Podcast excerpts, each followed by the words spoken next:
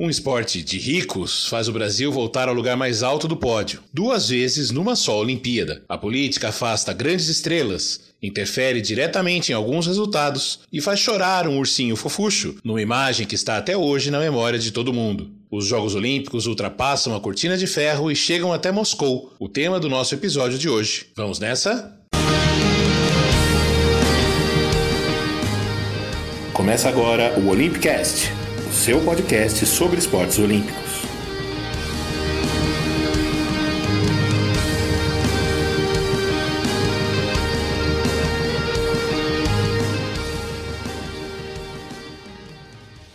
Bom dia, boa tarde, boa noite, um bom momento. Eu sou Fernando Cesarotti e mais uma vez agradeço por sua audiência nesse que é o episódio 23 do Olympicast. Hoje vamos falar dos Jogos Olímpicos de Moscou, que ficaram famosos pelo boicote dos Estados Unidos, pelo ursinho Misha, pelo roubo a João do Pulo na final do salto triplo e pelas duas medalhas de ouro conquistadas pelo Brasil na vela, que então era conhecida como iatismo. Antes de continuar, aquele pedido de sempre. Se você está nos ouvindo e ainda não nos segue nas redes sociais, Siga lá, arroba Olympicast no Twitter e no Facebook, as redes que a gente usa para divulgar o nosso podcast. Peço que compartilhe os nossos episódios e ajude a gente a chegar a mais fãs do esporte olímpico, agora que em vários lugares do mundo as competições esportivas estão voltando a acontecer. Hoje a estrutura do nosso episódio é um pouquinho diferente, isso porque a gente tem um convidado mais do que especial. Olá, Fernando. É um prazer estar aqui no Olympicast conversando com você o que foram os Jogos de 1980 na Rússia. Um dos nossos campeões Olímpicos em Moscou, o ex-velejador Alex Welter, me concedeu uma entrevista e vai entrar em alguns momentos para contar alguns detalhes e memórias daquela Olimpíada. Aqui vai meu agradecimento especial à amiga Denise Miraz, uma diva do jornalismo esportivo que cobriu várias Olimpíadas, foi minha colega no R7 alguns anos atrás e me ajudou a conseguir esse contato com o Alex. Nossa estrela.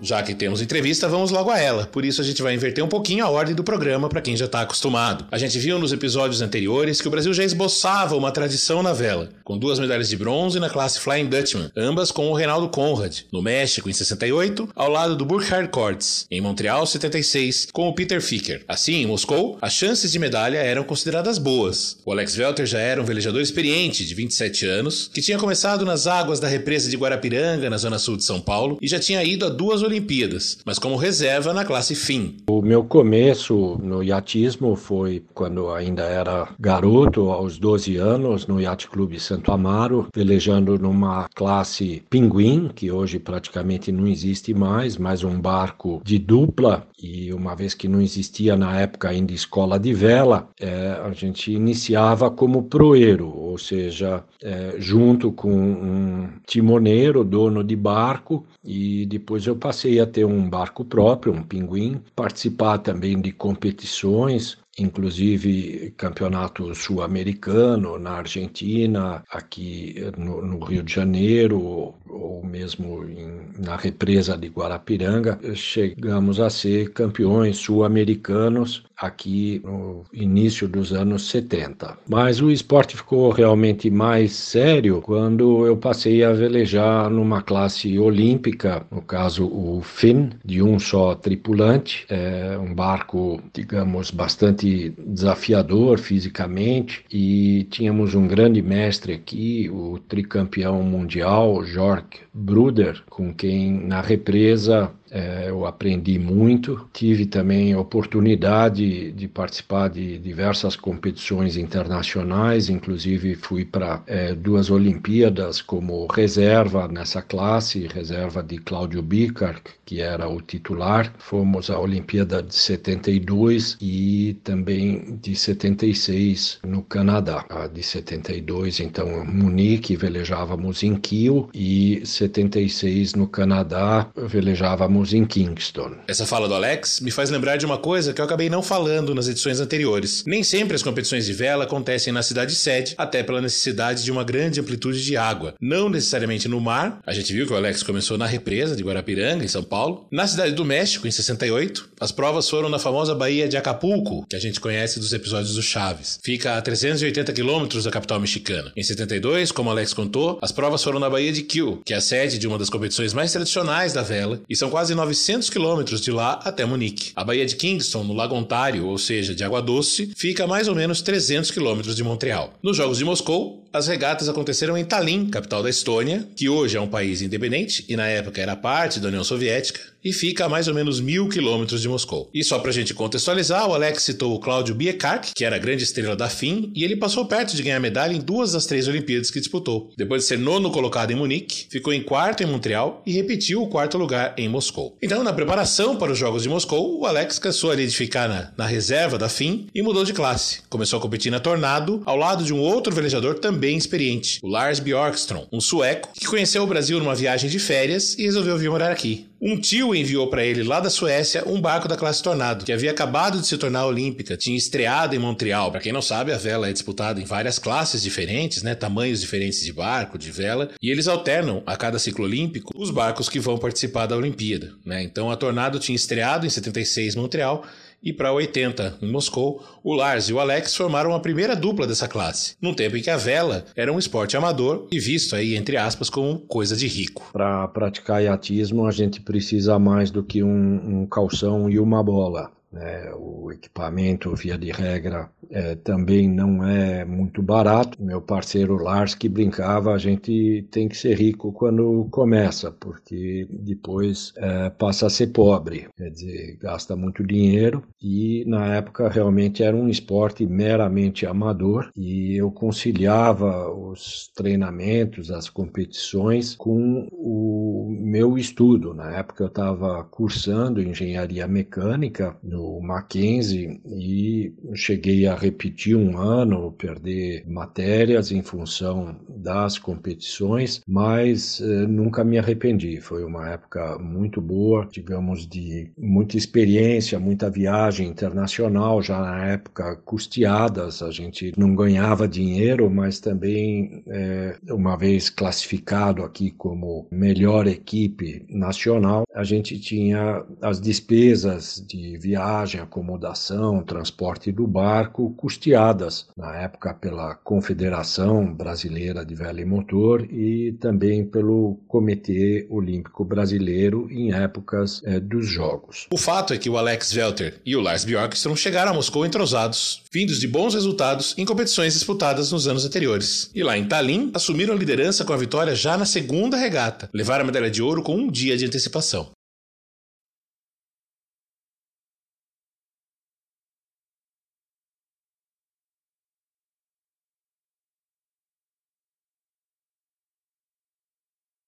Nós, nesse ano de 80, tínhamos sido vice-campeões europeus, quarto lugar na Semana de Quilo, uma prova importante internacional, então estávamos bem cotados, é, mas não éramos os francos favoritos. Foi uma surpresa muito grande, eu acho que para todos, é, principalmente para nós também. Aliás, curioso a vantagem de a gente não ter sido o favorito. O favorito na nossa classe era o russo Potapov, que inclusive neste mesmo ano de 80 tinha ganho o Mundial, e os diversos pré-olímpicos em anos anteriores, também em Tallinn, nos quais nós também participamos. O Potapov ele era, digamos, imbatível, ele é, velejava muito bem, e na Olimpíada em 80 ele, eu acho que sentiu a pressão de ser o favorito. Quer dizer, toda a imprensa em cima dele, uma pressão muito grande. Ele era contado assim praticamente como medalha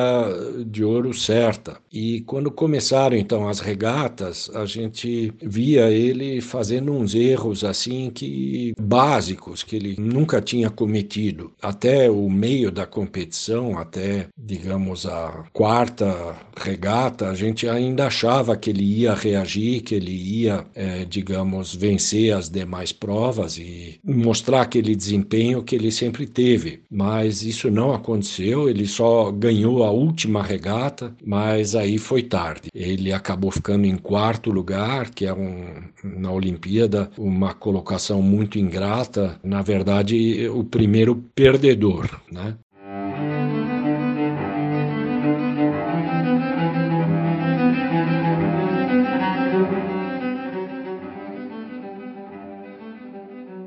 No dia 28 de julho de 1980, ou seja, exatos 40 anos, já que a gente está divulgando essa gravação no dia 28 de julho de 2020, terça-feira, o violoncelista soviético Miroslav Rostropovich, que você escuta aí tocando um prelúdio de Bach, fez uma apresentação única no Teatro Municipal de São Paulo, acompanhado da Orquestra Sinfônica de Washington. Rostropovich era um dissidente soviético que vivia exilado nos Estados Unidos já fazia alguns anos, depois de ser banido pelo regime comunista. Em meio a uma Olimpíada marcada pelo boicote dos Estados Unidos e de boa parte dos seus países influência, que a gente vai explicar daqui a pouquinho, é uma baita coincidência que ele tenha feito esse show aqui em São Paulo bem no dia em que, lá em Tallinn, Alex Welter e Lars Bjorkström ganharam a primeira medalha de ouro para o Brasil após quase 24 anos. A última tinha sido em 27 de novembro de 1956, o bicampeonato de Ademar Ferreira da Silva no salto triplo em Melbourne. História que nós contamos no episódio 15, é só conferir aí no feed. Eu achei essa referência ao show do maestro Rostropovich no acervo da Folha de São Paulo. O Estadão não saiu naquele dia porque era uma segunda-feira e o jornal não era publicado às segundas, apenas o Jornal da Tarde, que era do mesmo grupo, mas não tem o seu acervo disponível na internet. Na Folha, na página 13 daquela edição, a chamada principal é O Brasil veleja para o ouro em Tallinn. Mas, curiosamente, o texto dá mais destaque na abertura para outra dupla que seria campeã, Marcos Soares e Eduardo Penido, da classe 470,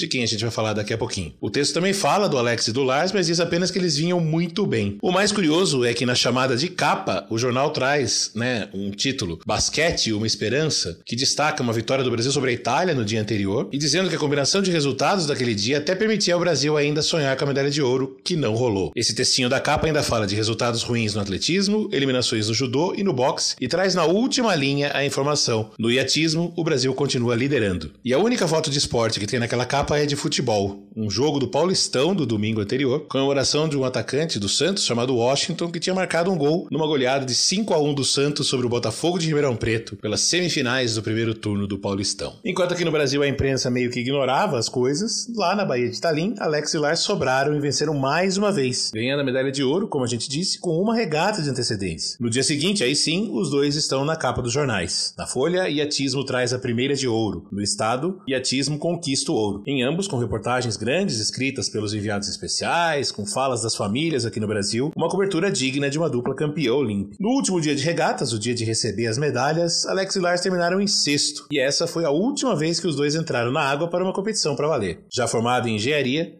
Alex resolveu que era hora de deixar o esporte para trabalhar. Após a Olimpíada, é, nós, tanto eu como o Lars, tomamos uma decisão bem consciente. Eu tinha acabado de me formar como engenheiro no ano anterior, tinha ainda feito um curso de pós-graduação, mas enfim, tinha acabado a minha formação acadêmica e optei por é, seguir uma carreira profissional longe do esporte. O esporte eu continuei praticando sempre, como ou pratico até hoje, é, mais como um, um lazer, como um esporte realmente, mas nunca me dediquei profissionalmente ao esporte. Na época estava assim iniciando, já havia alguns é, velejadores que, digamos, se sustentavam através do esporte, geralmente fabricando material esportivo, seja velas, uh, mastros ou barcos, mas eu tomei, digamos, essa decisão de forma bem inconsciente, não me arrependo.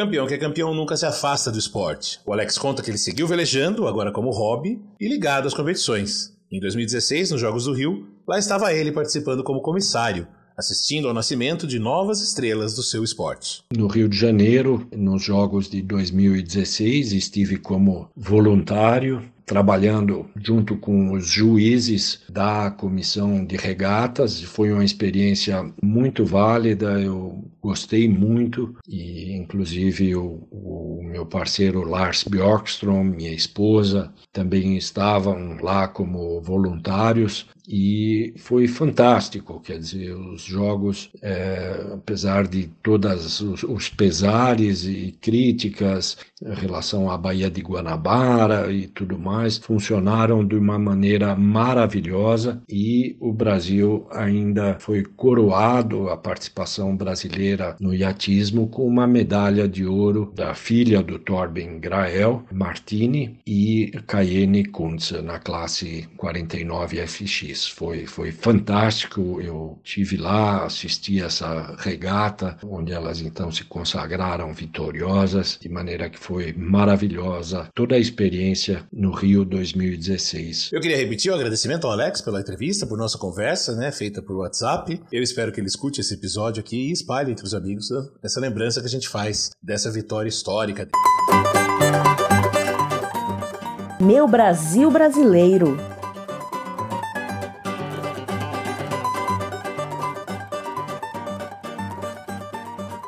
A Olimpíada de Moscou foi especial não só porque o Brasil voltou ao topo do pódio, depois de passar em branco por cinco edições seguidas, né, de Roma 60 até Montreal 76, mas porque pela primeira vez o Brasil ganhou duas medalhas de ouro na mesma edição. E a segunda medalha foi no dia 29 de julho, na bola que a gente viu que a Folha cantou no dia da conquista do Alex e do Lars. Marcos Soares e Eduardo Penido na classe 470. Eles chegaram ao último dia na liderança, mas ainda não tinham o título garantido. Estavam de olho em outras duas duplas, os finlandeses Joko Lindgren e George Tauberg, que vinham em segundo, e os alemães orientais Jorn Borowski e Egbert Svensson, que estavam em terceiro. No fim, Borowski e Svensson venceram a regata final e conseguiram ficar com a prata, deixando os finlandeses com o bronze. Para os brasileiros, bastou chegar na sexta posição para comemorar.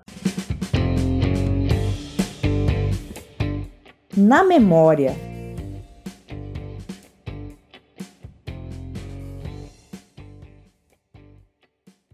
Você vai acompanhar agora, no iatismo, a presença dos brasileiros da classe 470 que você vê aí.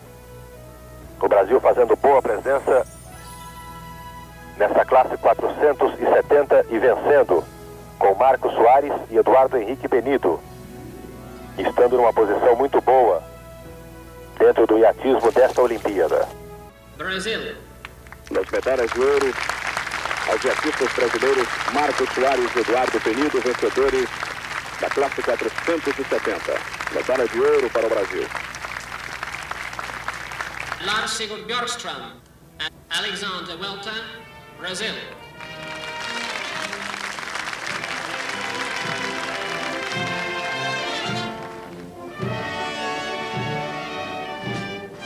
Esse trecho aí que eu coloquei é da Rede Globo, que transmitiu com exclusividade os Jogos de Moscou para o Brasil, no dia em que as duas duplas brasileiras foram para o alto do pódio receber as suas medalhas. Essa é uma história interessante porque foi por conta de ter pago a exclusividade para cobrir Moscou que a Globo teve, dois anos depois, os direitos exclusivos para a Copa da Espanha, em 82. Eu vou deixar na descrição do episódio o link de uma reportagem especial da Trivela que conta essa história.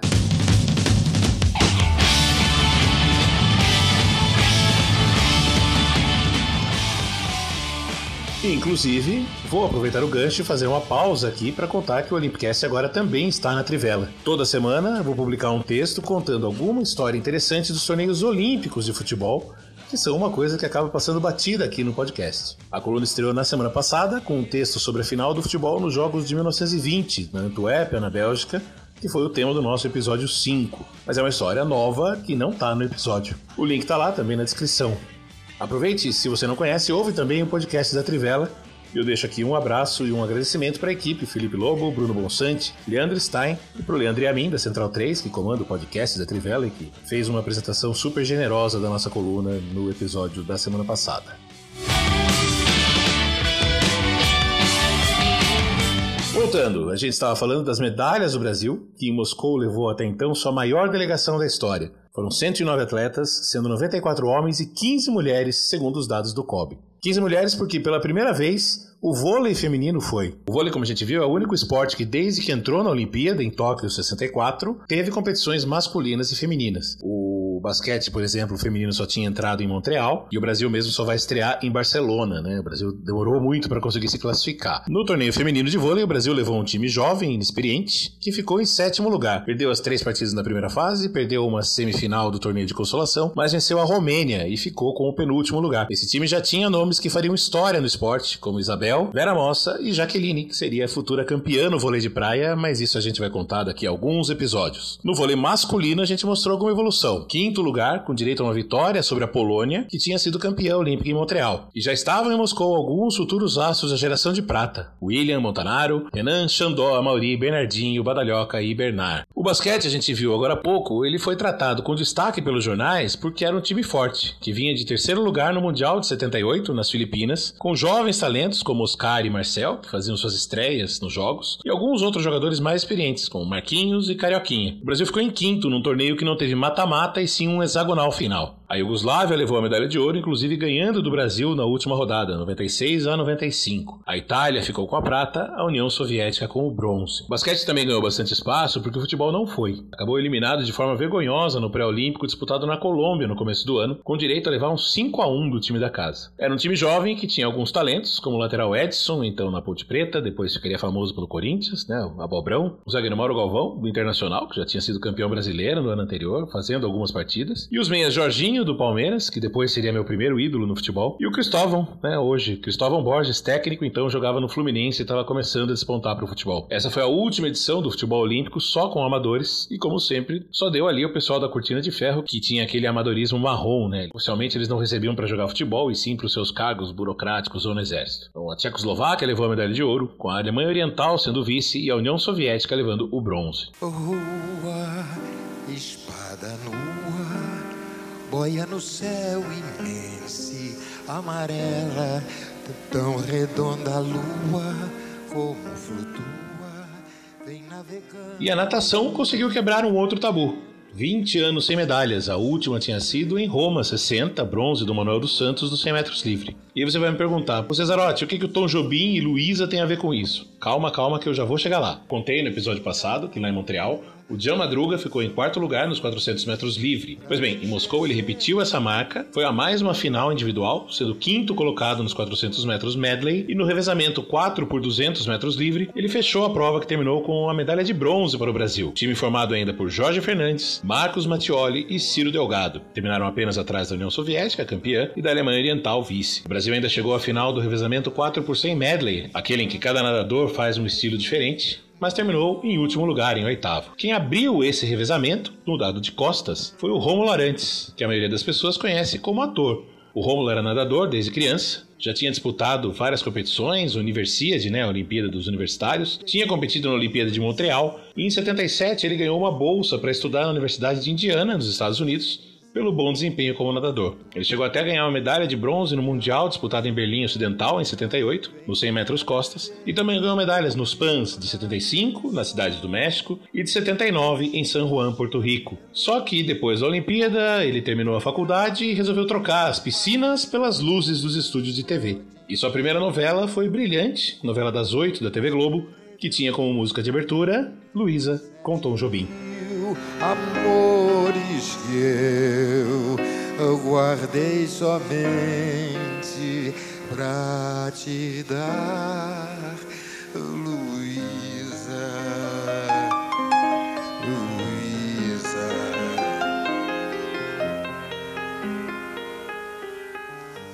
O Rômulo morreu em 2000, dois dias antes de completar 43 anos, num acidente com um ultraleve numa fazenda no interior de Minas. A zebra.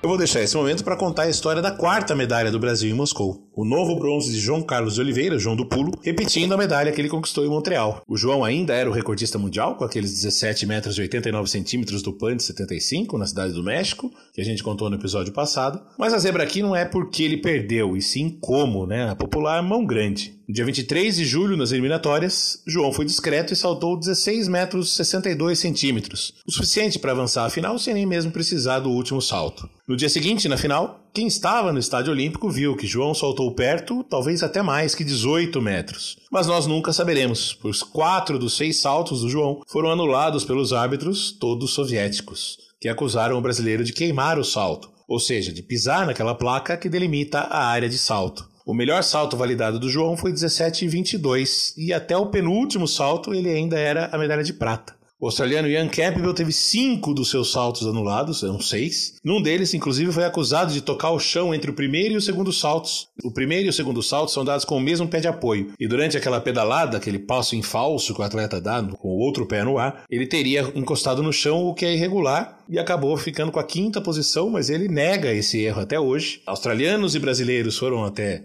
a chefia do, do, da competição, protestaram, reclamaram, mas não teve choro. E o astro Victor Saneev, de 34 anos, que buscava o tetracampeonato olímpico, ficou com a medalha de prata. Mesmo com toda a confusão, ele só superou o João do Pulo no seu último salto, 17 e 24. O ouro acabou indo para outro soviético, esse sim uma zebra. Jack Woodmai, de 26 anos, que saltou 17 metros e 35 centímetros. Foi por isso que eu coloquei a história nessa sessão das grandes surpresas, porque realmente ninguém esperava, né? O sonho dos soviéticos era ver a consagração definitiva do Viktor Saneev, o que acabou não acontecendo. E agora a gente vai entender um pouquinho do cenário que cercou os Jogos de Moscou.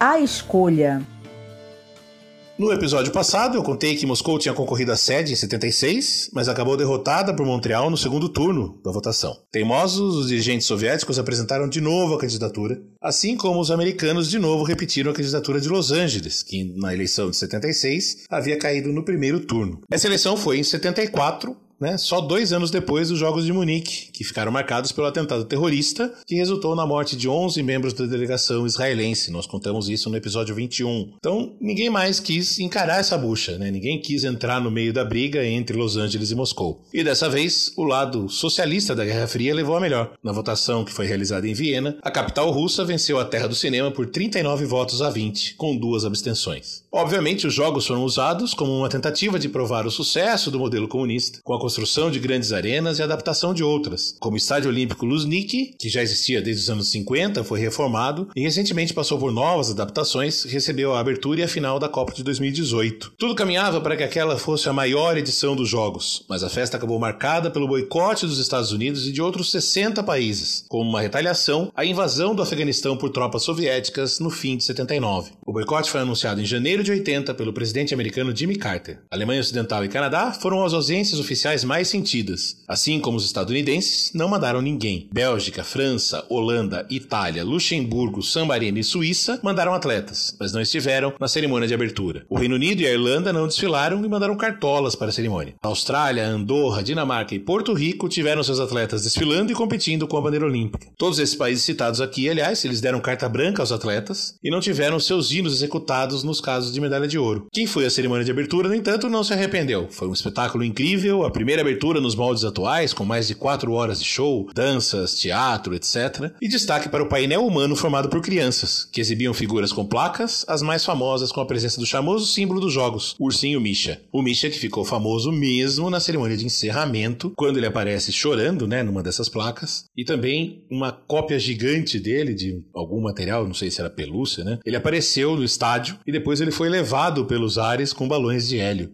Né, numa cerimônia que foi bastante emocionante no encerramento dos jogos. Mas ainda falando da abertura, o Brasil estava lá, inclusive com os velejadores que iam competir ali na Estônia. Eu vou colocar aqui mais um pedacinho da entrevista do Alex Welter para contar que eles também puderam participar dessa festa. Um voo de manhã, participamos da abertura dos jogos e final do dia retornamos a Tallinn, de maneira que a gente participou também desse momento bonito lá da abertura dos jogos no Estádio Olímpico em Moscou. Moscou. Mas nem tudo foram flores. Houve relatos de protestos feitos na Vila Olímpica, nos refeitórios e até mesmo durante as competições. Caso do polonês Vladislav Kozakiewicz, vencedor do salto com vara, 5 metros e 78 centímetros, novo recorde mundial. Os torcedores que alentavam o local Konstantin Volkov, prata com 5,65, vaiaram o campeão, que respondeu dando uma banana para a torcida. Uma não, quatro bananas, né? Ele virou para todos os lados do estádio fazendo o sinal, que virou um incidente diplomático e quase custou a medalha. A carreira do Vladislav nunca mais foi a mesma, em 1986 ele deixou a Polônia para viver na Alemanha, onde mora até hoje. Os esportes.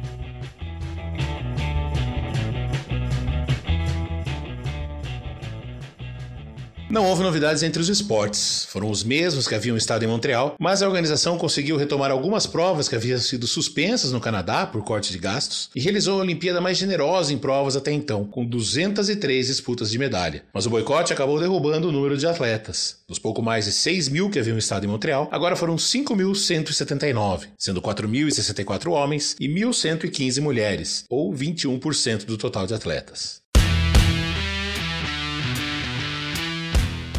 Quadro de medalhas.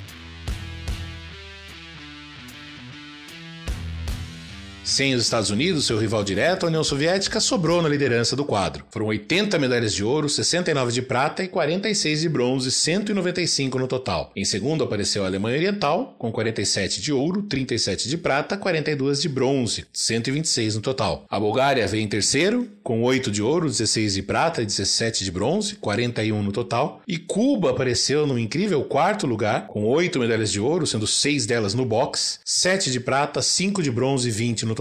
A Itália completou o top 5, a Itália que né, disputava sob a bandeira olímpica, com 8 medalhas de ouro, 3 de prata, 4 de bronze, 15 no total. O Brasil ficou em 17º lugar ao lado da Etiópia, com 2 medalhas de ouro, 2 medalhas de bronze. Ao todo, atletas de 36 países ganharam medalha. A fera.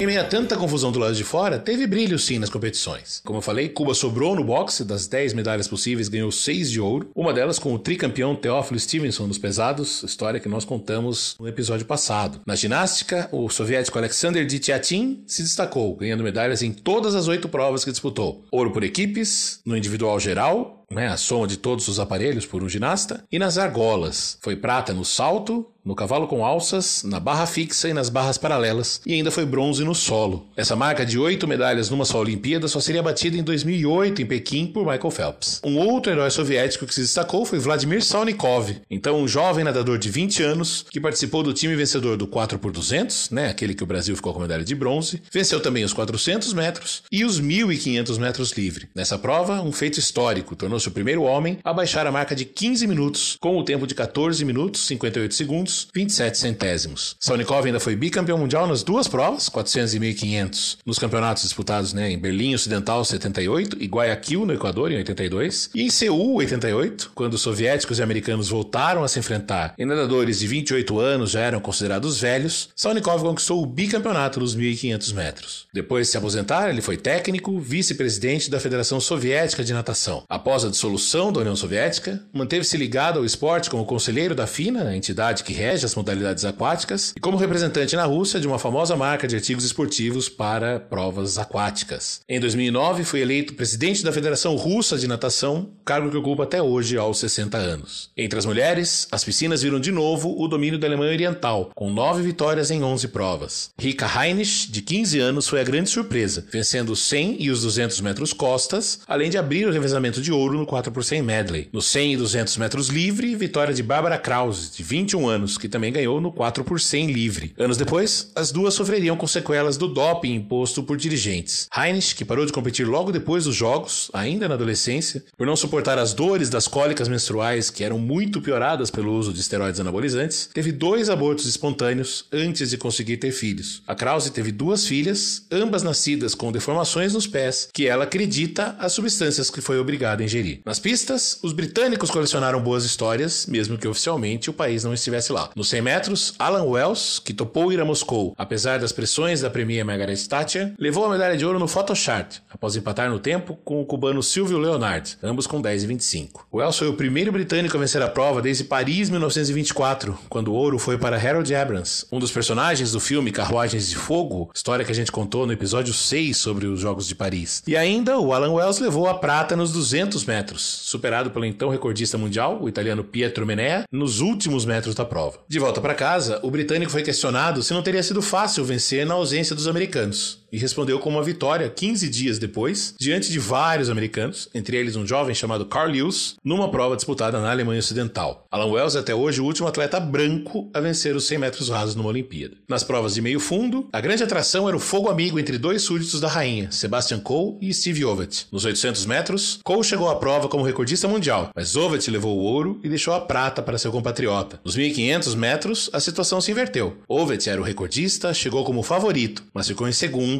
e Cole venceu. Os dois seguiram trocando recordes e vitórias, mas se enfrentando pouco nos anos seguintes. Não eram exatamente amigos e faziam agendas distintas justamente para evitar os confrontos. Fora das pistas, tiveram destinos distintos. Enquanto Steve Ovett aparece de vez em quando como comentarista de TV, Sebastian Coe, hoje Lord Sebastian Coe, liderou o comitê organizador dos Jogos de Londres 2012 e hoje preside o Comitê Olímpico Britânico. Desde 2015 é também o presidente da IAAF, a entidade que rege o atletismo no mundo. O mundo ao redor.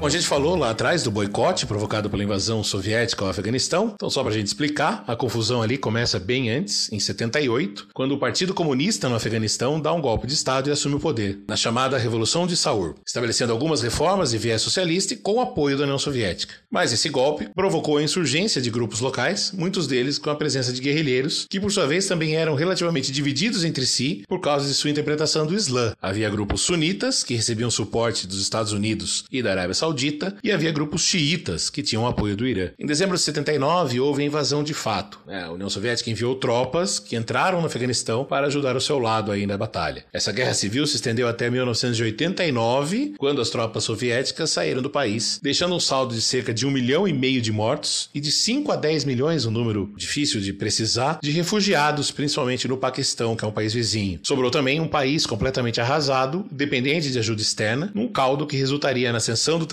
e de um grupo terrorista liderado por um sujeito chamado Osama Bin Laden, mas aí é outra história e é melhor você escutar um outro podcast. Eu deixo aí a dica, o link no, na descrição do episódio, do Fronteiras Invisíveis do Futebol, número 84, com Felipe Figueiredo e Matias Pinto, a dupla do xadrez verbal, que explicam um pouco a história do Afeganistão. Ali do lado, o Irã também vivia dias turbulentos, com a Revolução Islâmica estabelecida em fevereiro de 79, que terminou na queda do governo de Reza Pahlavi e no estabelecimento de um regime teocrático inicialmente liderado pelo Ayatollah Khomeini. ими. Em 80, o ano da Olimpíada, estava em pleno andamento o sequestro de 52 funcionários americanos mantidos reféns na embaixada dos Estados Unidos em Teherã. O sequestro começou em 4 de novembro de 79 e só terminou em 20 de janeiro de 81. Foram exatos 444 dias. Essa história está contada no filme Argo, com o Ben Affleck. E o Irã, como a gente disse agora há pouco, ainda teve tempo de apoiar os xiitas no Afeganistão e de entrar em guerra com o Iraque, em setembro de 1980. O Iraque, liderado pelo Saddam Hussein, invadiu uma província do Irã para tentar tomar uma região rica em petróleo. Curiosamente, nessa guerra, né, o inimigo do meu inimigo é meu amigo, o Iraque acabou contando com o apoio dos Estados Unidos. Anos depois, os Estados Unidos fariam as guerras do Golfo contra o Iraque, né, em 90 e depois em 2003, e terminariam executando Saddam Hussein. Claro, isso tudo tô contando de uma maneira bem sintética. Na descrição eu deixo o link para dois episódios do Fronteiras Invisíveis do Futebol sobre o Irã, né, o segundo especialmente que vai contar mais essa confusão em que o país estava nesse período. Inclusive, o Irã não foi para a Olimpíada não por causa de boicote americano, mas porque em tanta confusão não tinha a menor condição de se pensar em esporte. A noite do Brasil, meu Brasil, que sonha com a volta do irmão